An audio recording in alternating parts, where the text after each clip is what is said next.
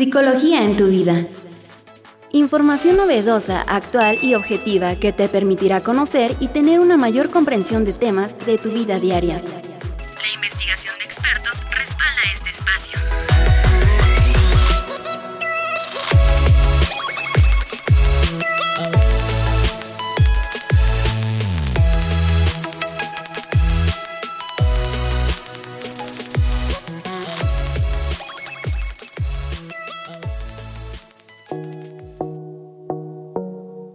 Hola, ¿qué tal? Bienvenidos a su programa Conexión Salud y Familia. Al micrófono le saluda el doctor Jorge Alberto Guzmán Cortés y en controles y en la producción Maribel Ángeles. En esta ocasión transmitiendo en el marco de la 33 tercera edición de la Feria Universitaria del Libro, ahora en su modalidad virtual y llegando hasta las seis estaciones de radio pertenecientes al Sistema Universitario de Radio y Televisión de la Universidad Autónoma del Estado de Hidalgo, Actopan, Huejutla, Pachuca, San Bartolo, Simapán y Tulancingo. Como ya lo han mencionado mis compañeros universitarios, este año el eje temático de la FUL, de la Feria Universitaria del Libro, es inteligencia artificial. Por ello, me siento muy contento de tener como invitado al doctor Jesús Tapia, de quien les daré una breve reseña curricular. Vamos a presentar a nuestro invitado, el doctor Jesús Ángel Tapia López. Él es profesor investigador de la Facultad de Ciencias Biológicas de la Benemérita Universidad Autónoma de Puebla. Tiene un doctorado en Ciencias Fisiológicas, tiene una maestría en Ciencias Fisiológicas y una licenciatura en Ciencias de la Electrónica. Realizó una estancia postdoctoral en el Institute of Neuroscience en Newcastle University. Tiene 11 publicaciones en revistas especializadas. Ha participado en distintos proyectos proyectos de investigación y como ponente en congresos internacionales. Su trabajo se centra en eh, modelos matemáticos que reproducen la actividad de las neuronas de la médula espinal, bajo una temática que llamamos neurorobótica. Y bueno, pues bienvenido a este tu espacio. Muchas gracias, muchas gracias, doctor. Pues el día de hoy tenemos un tema súper interesante para nuestros radioescuchas y tomando el eje de esta feria universitaria del libro lo hemos titulado Inteligencia Artificial y Robótica. Y bueno, pues vamos a iniciar con una primera pregunta para que todos los radioescuchas estén muy claros qué es la inteligencia artificial. Bien, pues la inteligencia artificial es un tipo de inteligencia manifestada por aparatos y dispositivos los cuales han sido creados por seres humanos. En esencia, no se trata de una inteligencia similar a la que observamos en los humanos o en los animales, sino que son eh, manifestaciones de solución de problemas que pueden eh, efectuar ciertos dispositivos. Estos dispositivos de forma común son llamados agentes inteligentes. Entonces estos agentes inteligentes son capaces de, recibir una entrada de información, de hacer una planeación con respecto a una acción y llevar a cabo dicha eh, acción. Adicionalmente también se considera que debe haber una retroalimentación eh, sensorial para que este agente pueda corregir su acción, además de que deben ser capaces de aprender y de mejorar sus acciones con el paso del tiempo. Estrictamente solo puede ser otorgada esta cualidad eh, por un creador humano. De forma general, ningún agente inteligente puede desarrollar inteligencia eventualmente, ¿no? Tiene que haber sido creado con, con esa capacidad. Mira, este es un tema que a mí en lo particular me llama mucho la atención y ahorita que te estoy escuchando hablar sobre el mismo, pues lo comentas en términos de que son agentes eh, electrónicos. Eh, y bueno, yo esto lo pensaría o más o menos así mi impresión más general es, eh, pues parece como algo sacado de una película de ciencia ficción o del futuro, ¿no? Pero en realidad todo esto ya lo estamos viendo, ¿no? Danos un ejemplo así concreto de dónde nuestros radioescuchas podrían ver reflejada esta inteligencia artificial. Pues mira, cotidianamente se escucha mucho la palabra inteligencia por todos lados, ¿no? Escuchamos que eh, detergentes inteligentes o refrigeradores inteligentes. En realidad se está sobreusando la palabra inteligente en, la cotidianidad. Sin embargo, pues sí estamos metidos en, cosas muy particulares de, estos agentes inteligentes que pueden eh, beneficiarnos en nuestra vida diaria. Por ejemplo, cuando tú te conectas a, Internet y estás navegando pues, de forma habitual y de pronto entras a una página de redes sociales, existen estos programas que son agentes inteligentes que van capturando la, tus hábitos de navegación, tus hábitos de compra. Entonces van guardando toda esa información en una base de datos con la intención de ofrecerte algunos servicios que, dadas tus costumbres de compras, pues a lo mejor te pueden parecer atractivas, ¿no? Otro caso cotidiano de inteligencia artificial son, por ejemplo, algunas lavadoras, que pueden ser, un poco muy, muy mundano, tienen la capacidad de que van aprendiendo conforme vas echando los diferentes tipos de cargas. Entonces, digamos que es más frecuente que tú eches ropa muy pesada o ropa eh, con mucha este, suciedad entonces la lavadora aprende que esos son los ciclos que debe usar de forma más habitual. Entonces, pues eventualmente ya te va a sugerir cuáles son las, eh, los programas adecuados para el tipo de ropa que estás echando y entonces pues ya te ahorra una cierta cantidad de tiempo de estar programando tu, lavadora, ¿no? Otros, otros dispositivos ya un poco más, este, más modernos son estos refrigeradores que, que cuentan con con tablets integradas y estos lo que hacen es que incluso pueden leer los códigos de barras de, los productos que tú introduces y entonces con base a tus eh, costumbres de alimentación pues te van a, incluso a, a proponer por ejemplo recetas, ¿no? Saben que tienes cilantro, que tiene cebolla, que tiene carne, y entonces a lo mejor te puede proponer eh, algunos eh, alimentos que puedes preparar con los ingredientes. Tacos al pastor, ¿no? Sí, Hoy toca tacos al pastor, ¿no? Efectivamente. Yo necesito uno de esos refrigeradores. Eh, qué bueno, mira, e, esto es súper interesante porque a veces uno que no está tan familiarizado con estos temas, pues se saca de onda, ¿no? Ante este tipo de avances. Y de repente cuando en tu navegador ya te sugieren algo, pues hasta da la impresión que uno está siendo espiado o de dónde obtienen la información o cómo saben qué me gusta, ¿no? Porque ya de repente me están ofreciendo lo que necesitaba, ¿no?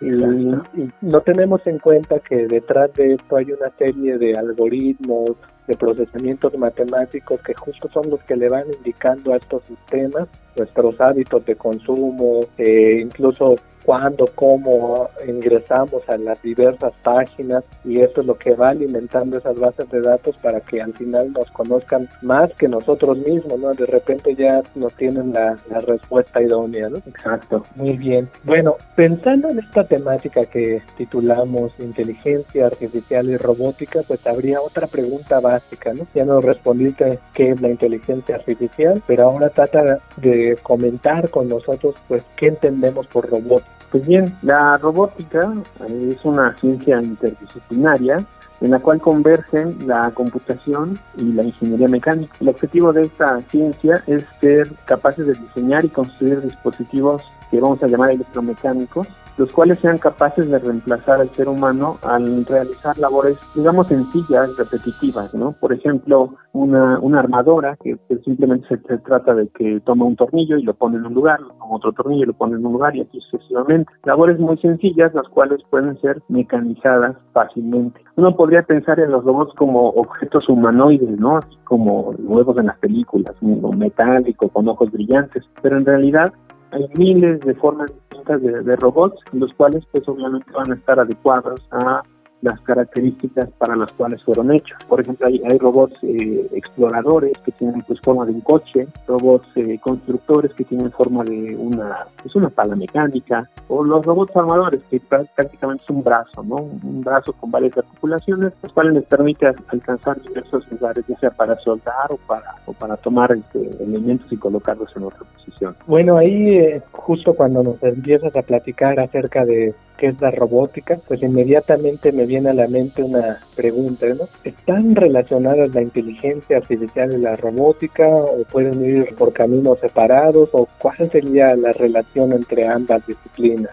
Eh, están íntimamente relacionadas porque finalmente las dos tareas, las dos ciencias buscan simplificar tareas realizadas por humanos. Por ejemplo, eh, reconocer un carácter. Cuando alguien hace una firma, esa es una tarea que, que bien puede hacer un humano, ¿no? Pero si podemos omitir a este humano, el proceso se hace mucho más fácil. Eh, en el caso de la, de la robótica, pues, atornillar un, un tornillo, como te mencionaba, pues puede hacerlo un robot para para realizarlo con mucho más precisión y mucho más, más velocidad. De, forma general, eh, los robots eh, suelen aplicarles también procesos de inteligencia artificial porque eh, en ocasiones es benéfico que estos tengan estas programaciones en su interior, dado que la idea es que efectúen o que se desempeñen en ambientes en los que no necesariamente van a, hacer lo, habitual, ¿no? Por ejemplo, los, los robots estos famosos creados por el Instituto Tecnológico de Massachusetts emplean estrategias de inteligencia artificial para resolver problemas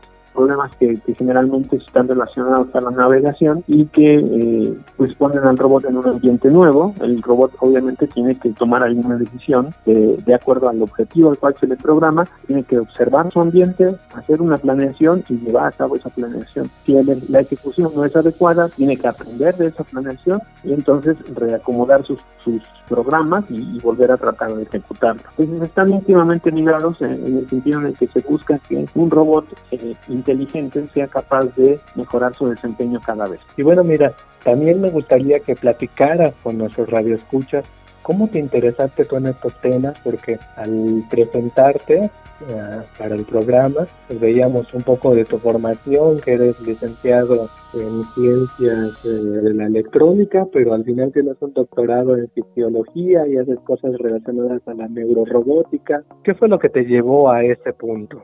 Pues eh, fue una inquietud infantil, ¿no? Desde que yo era un niño pequeño, veía yo las, las caricaturas eh, japonesas, sobre todo. Eh, por ejemplo, una que me, marcó mucho fue Massinger Z, que cuando terminaba la caricatura se podía ver un, como las partes, como unos rayos X del robot. Yo quedaba fascinado de ver esos piececitas que, que formaban parte de los circuitos de, del robot y, desde ahí me nació la, la, inquietud de, saber cómo, cómo funcionaba un robot. Entonces, pues después de la, de la fantasía infantil, pues me di cuenta que sí existían este, formas de estudiar este tipo de mecanismos y este entonces eh, me, me, dirigí a, las ciencias de la electrónica, dado que pues era la, la, inquietud inicial, ¿no?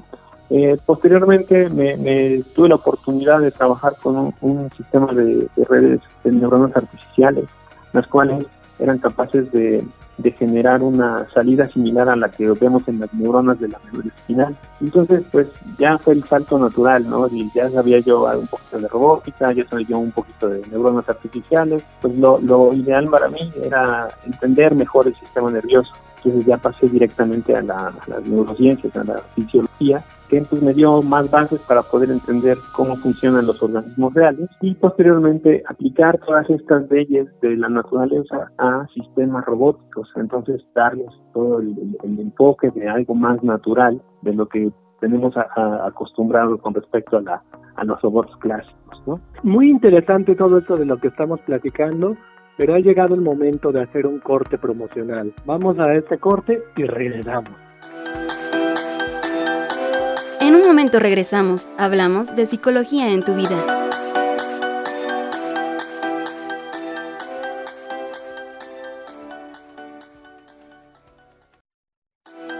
Estamos de vuelta. Expertos al aire.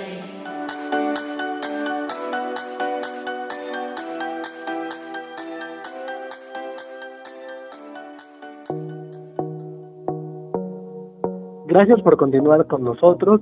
Continuamos en este marco del evento de la Feria Universitaria del Libro, hablando sobre inteligencia artificial y robótica con el, doctor Jesús Tapia. Estamos hablando un poco acerca de la relación entre inteligencia artificial y robótica, cómo tú fuiste interesándote en estos temas y qué te llevó a estudiarlos. Pero también justo hablabas un poco de un concepto que no hemos mencionado y es esto de las redes eh, artificiales, redes neuronales artificiales. ¿Podrías comentarnos de qué se trata esto? Sí, Jorge, claro que sí. Las redes neuronales artificiales son circuitos electrónicos basados en modelos matemáticos. Sería muy, muy complicado, pero en realidad no lo es. Son modelos matemáticos que reproducen la actividad eléctrica de las neuronas. En realidad son una serie de ecuaciones ¿sale? que nos dicen cómo se comportan las corrientes de, iones, por ejemplo, sodio, cloro, potasio, en el interior de las células neuronales y estas ecuaciones se pueden transportar,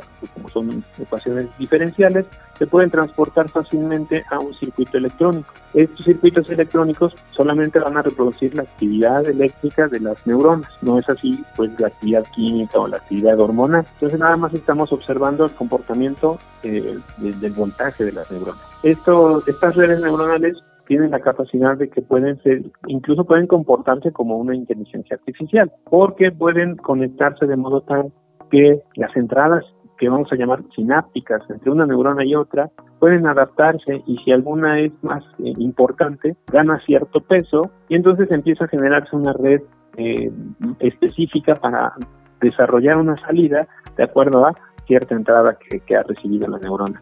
Entonces, incluso el, investigador puede modificar los pesos neuronales y, obtener una, un aprendizaje dentro de esta neurona. Muy bien. Es decir, esto ya está más relacionado al funcionamiento del sistema nervioso y tiene que ver con todos esos conceptos que en algún momento hemos tocado aquí en el programa, que, que son las neurociencias. Pero me gustaría saber cómo aplicas tú estos conocimientos en tu labor como investigador, qué estás desarrollando y qué implicaciones tienen esas investigaciones pues para la vida práctica. Claro, claro que sí. Eh, por ejemplo, la, inteligencia artificial en, el, ámbito de las neurociencias es muy útil en, el sentido en el que podemos generar programas, programas computacionales que nos permiten identificar o extraer cierta información de señales electrofisiológicas. Por lo regular, cuando uno hace un experimento, por ejemplo, en un mono eh, obtiene cientos de miles de registros de neuronas los cuales pues sería muy complicado que un investigador se sentara a revisar uno por uno. Entonces lo que solemos hacer es generar un programa, un programa de inteligencia artificial, el cual eh, recibe esas señales y de acuerdo a como yo le dije o como yo lo entrené de, que le permita identificar potenciales de acción o señales que me interesen, pues lo echo a andar y después de un par de días regreso y, ya tengo mi, información extraída. Claro, siempre es importante hacer una, una revisión porque pues los programas de inteligencia artificial no son infalibles, tienen ciertos grados de, confiabilidad, es decir, a veces latinan, la gran mayoría de las veces latinan, otras pequeñas ocasiones no, no, no es el caso, ¿no? Pero es porque hay ciertos, ciertos ruidos que no, que, que no puede uno predecir. De otra forma, también este, la, inteligencia artificial como docente, pues, también doy clases, eh, he utilizado programas de inteligencia artificial para detectar plagio en las tareas de los estudiantes, ¿no? Entonces puedo echar, meterle como entrada a una, a un agente inteligente el trabajo que de Word que me manda un estudiante y, va a analizar cómo, cómo es la, estructura gramatical de, este estudiante y ya posteriormente va a ir aprendiendo cómo escribe y si en el futuro me entrega algo que es copiado, pues me va a decir automáticamente esto no corresponde a lo que solía escribirte tu, tu estudiante, ¿no? Eh, bueno, eso es en la parte de inteligencia artificial. En, cuestiones de robótica, Ahorita nos encontramos trabajando en el diseño de un robot insecto, el cual va a tener eh, sensores que le va a permitir identificar gente, por ejemplo, después de un, de un sismo, ¿no? después de un derrumbe. Entonces, este robot tiene la capacidad de, ser muy resistente en cuanto a su estructura, eh, puede ser, eh, bueno, más bien es muy, muy pequeñito, y se puede introducir fácilmente entre algunas dietas, que puede facilitar la, búsqueda de personas eh, víctimas de, algún, en el caso de algún sismo. Muy bien, pues eso sí ya es así como algo muy aplicado directamente ¿no? a la vida diaria, a la cotidianidad, ¿no?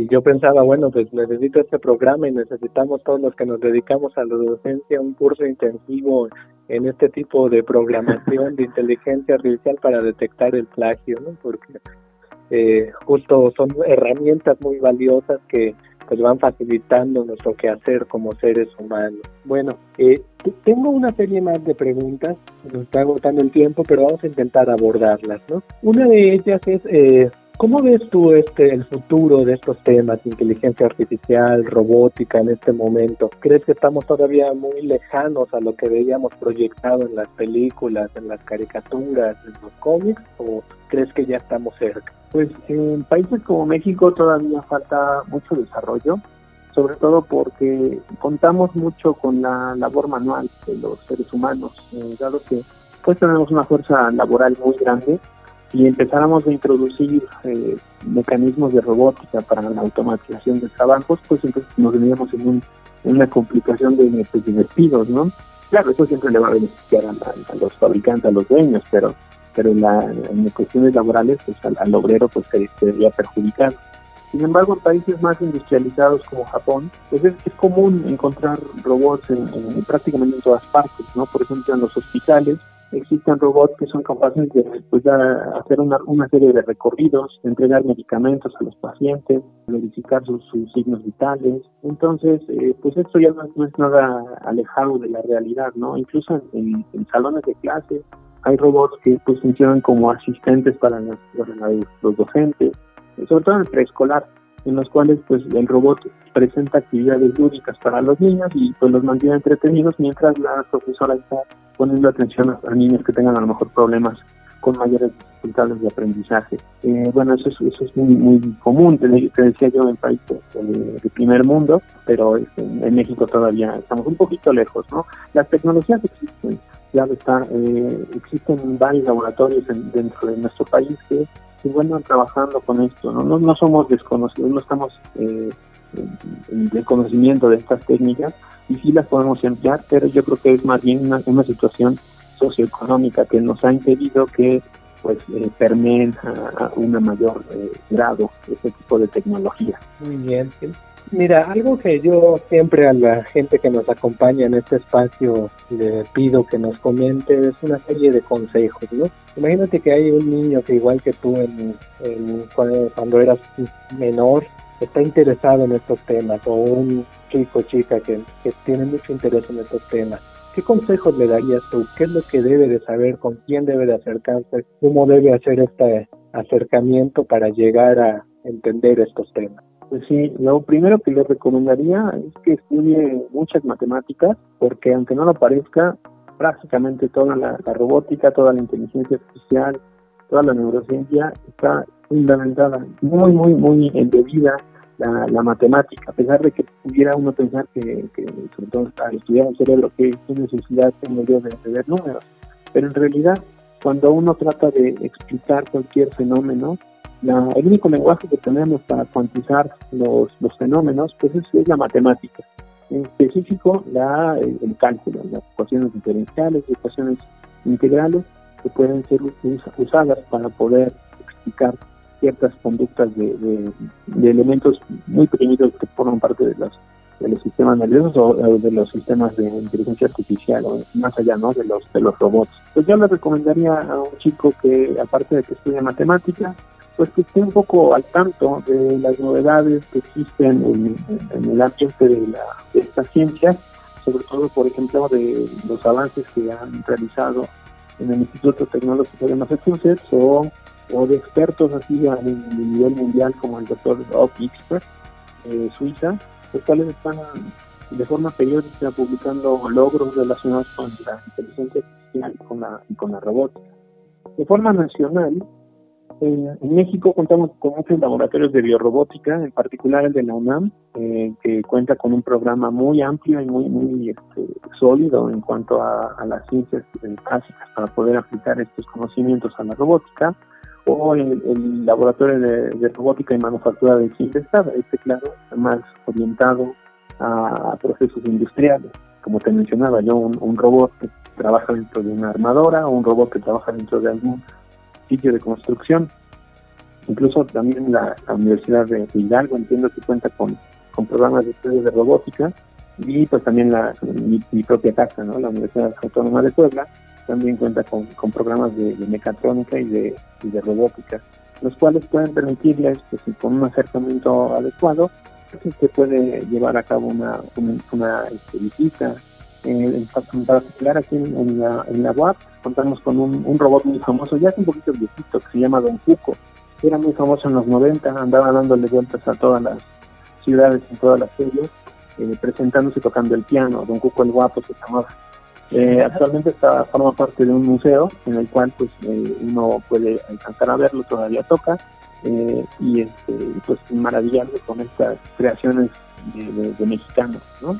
Muy bien, pues qué interesante, ya estaremos dándonos una vuelta para conocer a este robot. Lamentablemente llegamos al final de nuestro programa, se agotó el tiempo de la transmisión. Nos agradecemos muchísimo que nos hayas podido acompañar, que nos hayas hablado de estos temas tan interesantes. Eh, ¿Dónde te podemos seguir? ¿Tienes alguna red, algún lugar donde podamos seguirte? Eh, me encuentran en, Twitter como Jesús-Tapia- eh, generalmente estoy publicando mis este, avances, mis, publicaciones de, científicas o incluso en, la página de Facebook también de, la Facultad de Ciencias Biológicas o mi propia página personal, también Jesús Tapia, ahí me pueden encontrar. Eh, eventualmente voy publicando cosas relacionadas a, inteligencia artificial y, robótica. Muchísimas gracias. Hemos finalizado este programa, eh, no sin antes mencionarles que pueden seguir las transmisiones de todo lo que acontece en la Feria Universitaria del Libro a través del Sistema Universitario de Radio y Televisión. Agradecemos a todos y todas quienes han hecho posible esta transmisión del programa Conexión Salud y Familia en el marco de la Feria Universitaria del Libro para llegar a todas las estaciones de radio que conforman el Tour TV. Me despido esperando que haya más espacios como estos para traer información relevante a los radioescuchas. Agradecemos en los controles y en producción a Maribel Ángeles y recuerden, si no tienen a qué salir de casa, no lo hagan. Conexión Salud y Familia. Una ventana al mundo de la psicología en la vida diaria. Nos escuchamos en una siguiente emisión a través de la frecuencia universitaria 102.1 FM.